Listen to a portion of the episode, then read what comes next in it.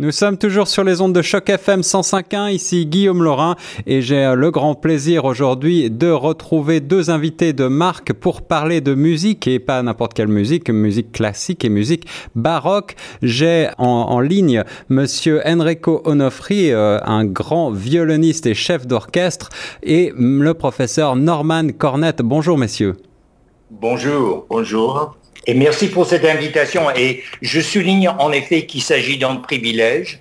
J'ai rencontré euh, Monsieur Onofri euh, la semaine dernière lors du lancement du nouvel album de l'orchestre baroque Arion qui s'intitule Rebelle baroque. D'ailleurs, euh, j'invite l'auditoire de Choc FM de consulter le site web de l'orchestre baroque Arion qui est donc le triple W arionbaroque.com. Or, dans un premier temps, ce qui m'avait fasciné dans l'échange que j'ai eu avec M. Onofri, qui, qui, fait le tour du monde, c'est le cas de le dire. Oui. Euh, le Japon, et il parle des dimanches euh, pour l'Europe de nouveau.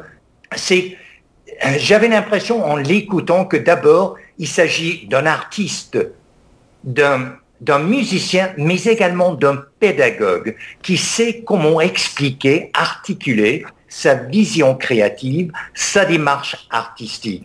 Et en tant qu'historien de formation, euh, j'avais tout à fait l'impression que c'était comme ce qu'on dit dans les études de la Renaissance, le leitmotiv, c'était ad fontes, retour aux sources. Et j'avais l'impression qu'avec M. Onofri, avec l'ensemble baroque Arion, c'est un retour aux sources de la musique, retour aux sources, à, la source même de la musique baroque. Donc j'invite euh, M. Onofri de répondre alors, Monsieur Onofri, euh, enchanté, ravi de vous avoir sur les ondes de choc FM 105.1. Euh, Pouvez-vous, eh bien, oui, vous vous présenter et puis nous parler de ce, de cette, de cette belle rencontre? Euh, bonjour, bonjour à tout le monde. C'est un plaisir pour moi d'être ici et merci pour l'invitation. Euh, bon, aussi dans les, prochains concerts qu'on va faire avec euh, Arion, donc il s'agira d'un concert le vendredi soir, samedi dans l'après-midi et dimanche matin, on va jouer, interpréter une œuvre qui était capitale pour très la, pour l'histoire, pour l'histoire de la musique euh, occidentale en fait. Il s'agit de l'estro armonico de Antonio Vivaldi. Hmm. Euh, il faut dire qu'il euh, y a au début du XVIIIe siècle, il y a deux recueils de, de, de œuvres musicaux qui sont très importants, qui ont eu une influence vraiment très importante sur la musique européenne. La première, donc, c'est les sonates pour violon de Corelli, qui ont été publiés le 1er de janvier de 1700 et donc euh, la date c'est pas casuelle en fait il a décidé pour pour donner une marque au début du siècle. Il était parfaitement conscient de de, de, son produit et qui a aussi influencé en fait après la musique de Vivaldi. Et quelques années plus tard donc en 1711 Vivaldi euh, publie l'Estrarmonico à Amsterdam. Et ça devient un des recueils de concerti pour euh, violon, euh, deux violons, trois violons, quatre violons. euh, entre les, plus fameux euh, d'Europe, il va influencer aussi la musique de Bach et de plusieurs compositeurs suivants. Et il s'agit, il s'agit d'un recueil de 12 concerts. Donc, euh, il y a des vrais concerts pour violon, donc pour violon et orchestre, sont les premiers, les premiers cas de ce genre dans l'histoire de la musique, mais aussi des concerti grossi, donc avec deux violons violoncelles qui s'opposent à, l'orchestre euh, des cordes et la basse continue, donc il est formé de clavecin et d'une lutte et d'une guitare dans certains cas. Et aussi des concerts pour quatre violons, que c'est assez rare mais il vient d'une tradition vénitienne plus ancienne. Il faut savoir qu'au début du XVIIe siècle, donc ça veut dire une siècle avant la publication de l'Estradmonico, à Venise, dans l'église de San Marco, bien que dans les autres églises, il y a la tradition de, de mettre des, des chœurs d'instruments, donc des petits orchestres sur les terrasses, sur les balcons des églises, qui jouaient en répondant. Donc c'était une manière antiphonale, on peut dire, de, jouer la musique.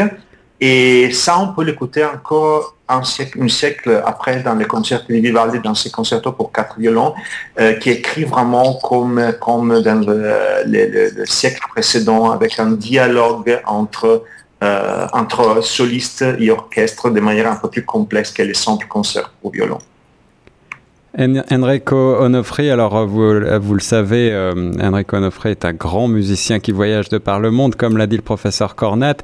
Je, ma question pour vous, euh, Monsieur Onofri, c'est de savoir à quel point, lorsque vous interprétez Vivaldi, lorsque vous interprétez Monteverdi, Bach, Handel, tous ces gens-là, aujourd'hui, avec l'histoire, l'histoire dans laquelle sont nées ces œuvres en tête et la manière dont on les jouaient à l'époque, est-ce que lorsque vous les interprétez aujourd'hui, euh, vous avez, comment est-ce que vous faites pour euh, les les remettre euh, dans l'histoire, dans le, dans le moment présent? Comment est-ce que, est-ce que ces œuvres sont suffisamment intemporelles pour être jouées exactement de la même manière qu'elles ont été écrites ou, ou est-ce que vous les réinterprétez d'une certaine manière?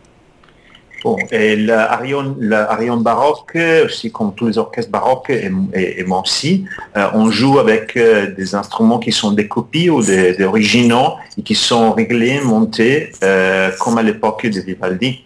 Donc on a déjà à la base les sons qui théoriquement devrait être le son qui a écouté Vivaldi quand il composait cette musique. Euh, naturellement, il y, a, il y a aussi la culture du musicien qui fait de la musique baroque. Ça veut dire que pour interpréter des œuvres baroques ou de la Renaissance, mais même de la musique classique ou de la musique du 19e siècle avec des instruments originaux, il faut, il faut avoir un, panorama euh, euh, de, l'histoire, euh, des sources, de traités de l'époque qui donnent euh, la manière de jouer et de, et de l'approche à, cette musique. finalement, on ne peut pas vraiment, vraiment dire, on est sûr qu'il était comme ça, parce qu'en fait, hmm. La musique, c'est quelque chose qui n'existe pas, en fait. C'est de l'air qui vibre, donc il est complètement perdu.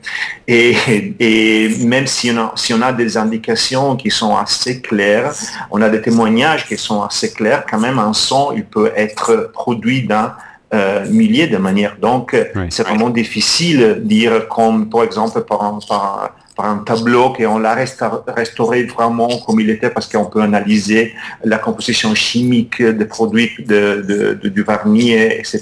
Mais la musique, c'est un peu différent. Donc, on peut dire qu'on est les plus proches possibles à ceux qui étaient euh, l'interprétation de l'époque. Et après ça, il faut dire que la musique, c'est quelque chose de vivant.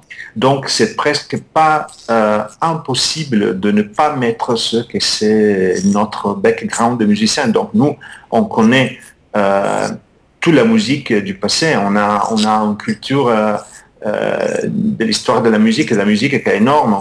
Aujourd'hui, on connaît de la musique de, de, Moyen Âge jusqu'à aujourd'hui. Donc, dans nos oreilles, dans nos cerveaux, on a cette musique. Donc, c'est vraiment difficile d'être complètement séparé de, notre culture. Donc c'est aussi difficile à dire combien de, ce qu'on a dans nos oreilles va influencer notre interprétation.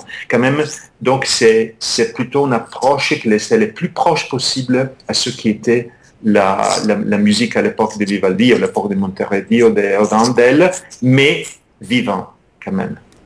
La musique classique est d'une richesse et d'une complexité euh, qui euh, n'est pas très souvent approchée dans la musique contemporaine. Pensez-vous que euh, aujourd'hui la production musicale va rester comme ça dans des centaines d'années? On continuera à jouer ou écouter ou interpréter un certain nombre de, de musiques contemporaines comme on le fait avec la musique baroque, comme on le fait avec Vivaldi par exemple.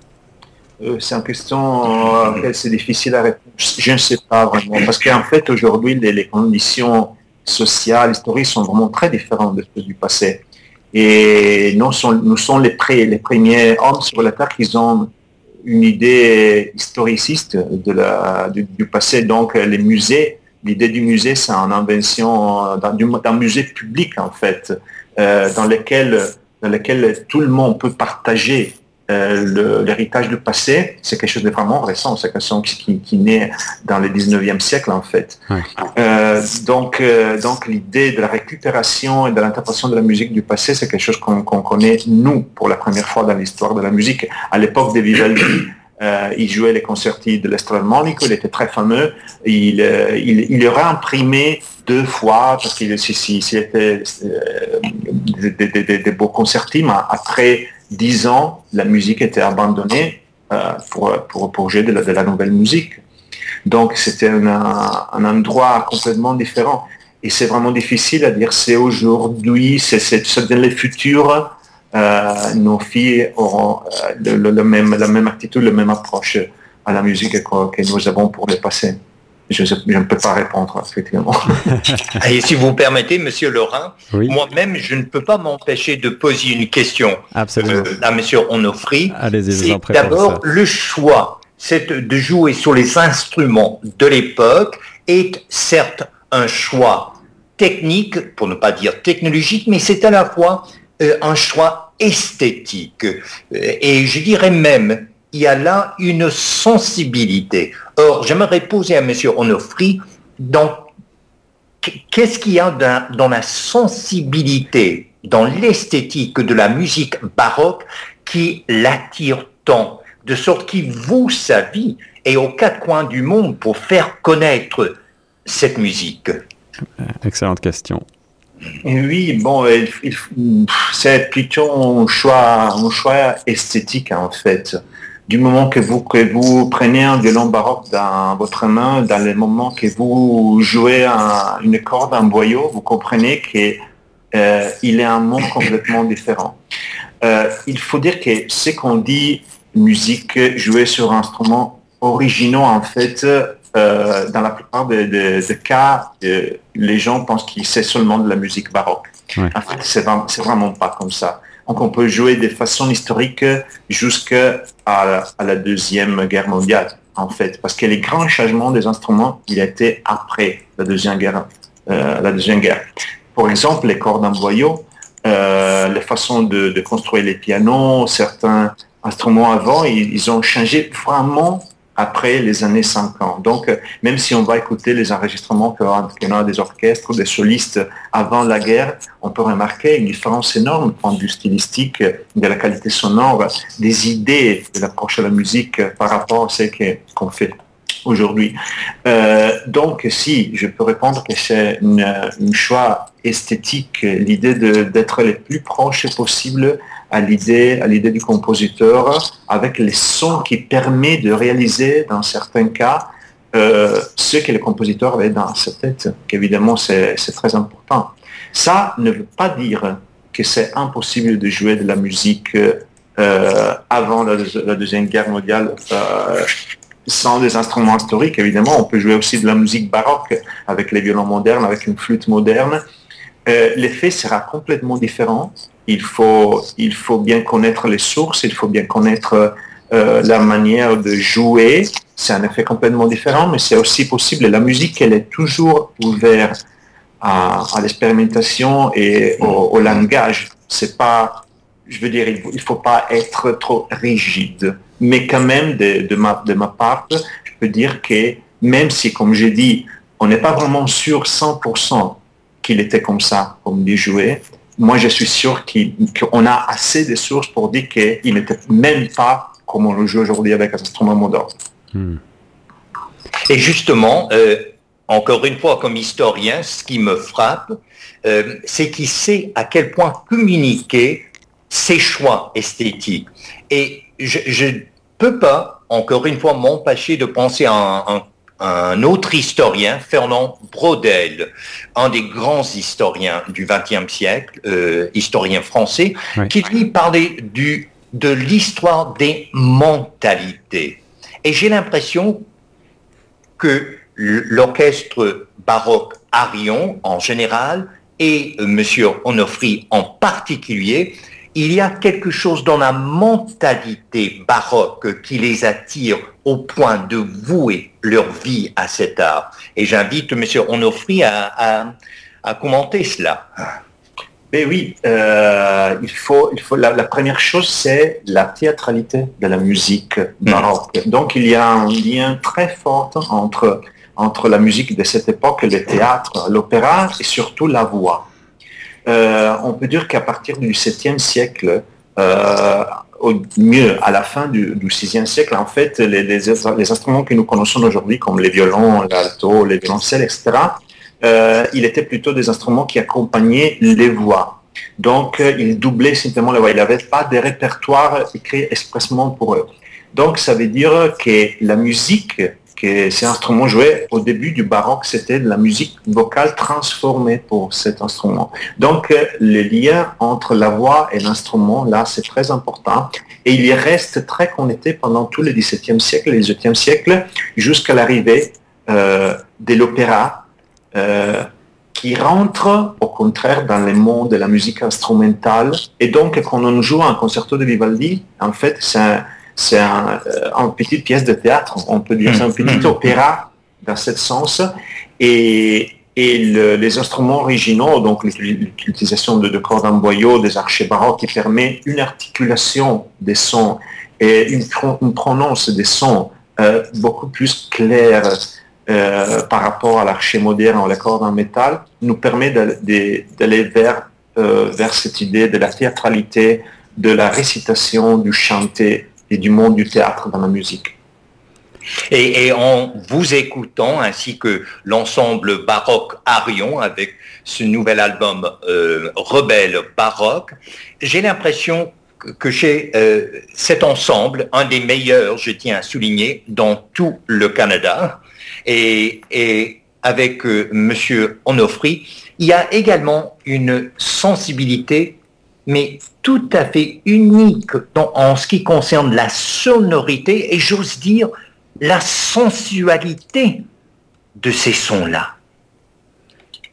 Ah, bah, je suis content que ça. En fait, oui, la sensualité, effectivement, c'est aussi quelque chose qui appartient à l'opéra, au théâtre.